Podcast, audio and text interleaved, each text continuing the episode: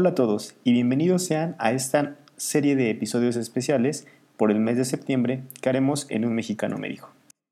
El día de hoy quiero hablarte acerca de tres elementos que son muy importantes para todos los mexicanos y se trata de los símbolos patrios. Son obviamente una representación de la identidad nacional que tenemos como pueblo. Estos símbolos patrios son tres, la bandera, el escudo y el himno nacional. En primer lugar, quiero hablarte acerca de la bandera. Como seguramente sabrás, los colores de nuestra bandera son rojo, blanco y verde. Esta bandera nació en 1821, justo el año en que México se independizó del gobierno español. En 1821, el ejército trigarante entró en la Ciudad de México portando esta bandera. El significado de los colores ha ido variando a lo largo de los años. Actualmente, el rojo es un recordatorio de la sangre de los héroes nacionales que fue derramada por la patria. El verde se refiere a la esperanza y el blanco hace alusión a la unidad. El diseño final que tenemos hoy en día de nuestra bandera fue definido en 1968. El segundo símbolo nacional que tenemos es nuestro escudo. De acuerdo con la leyenda de la Fundación de México Tenochtitlán, incluida en el Códice Mendocino, los, los mexicas aún vivían en Aztlán, cuando uno de sus dioses, el dios Huitzilopochtli, les dio indicaciones para viajar en busca de una tierra prometida. Cualquier parecido con otra religión es mera coincidencia.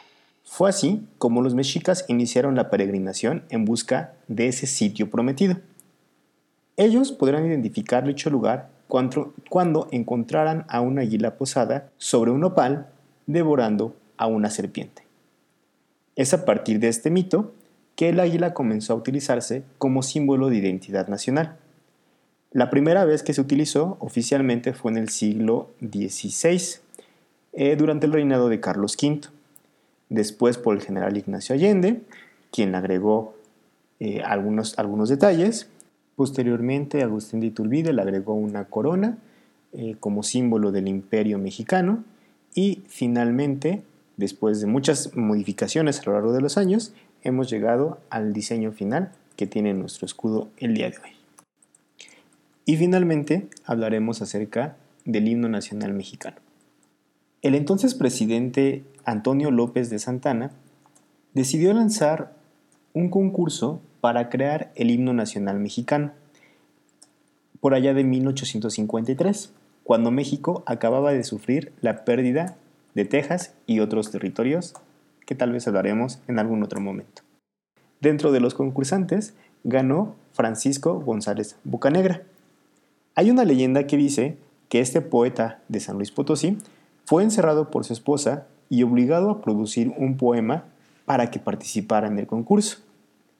Sea cierta o no esta leyenda, Bocanegra ganó, pues su letra expresaba mejor que nadie el amor hacia su país.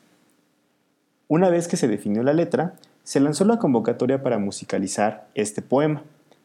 En este concurso participaron aproximadamente 15 compositores, y quien, llevó, y quien se llevó la victoria fue el español Jaime Nuno. Obviamente, esto no gustó en muchos círculos, dado la nacionalidad del autor español. Nos acabábamos de independizar de la corona española y viene un español a ponerle la música a nuestro himno. Fue por esa la razón por la que a mucha gente no le gustó. Mucha gente esperaba también que eh, este himno muriera en el olvido. Sin embargo, eh, con algunas modificaciones en algunas de sus estrofas, una versión un poquito reducida, pero actualmente esa es la versión que tenemos hoy en día del himno nacional. Si quieres escucharlo, en la descripción del episodio te compartiré eh, una liga Wikipedia en la cual podrás escuchar eh, este, este himno, que es considerado por muchos uno de los himnos más bellos del mundo.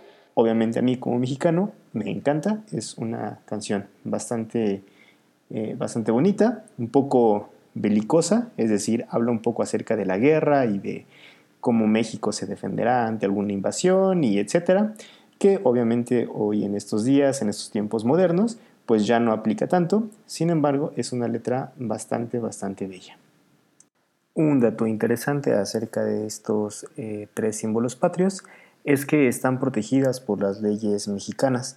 Entonces nadie puede utilizar ni la letra, ni eh, la música del himno nacional, ni el escudo, ni los colores de la bandera para hacer negocios o para ponerlas en cosas que no sean las cosas para las cuales fueron hechas. O sea, el escudo solamente puede estar en la bandera y la bandera pues solamente puede ser una bandera, a diferencia de algunos países que eh, la utilizan para algunas prendas, ¿no?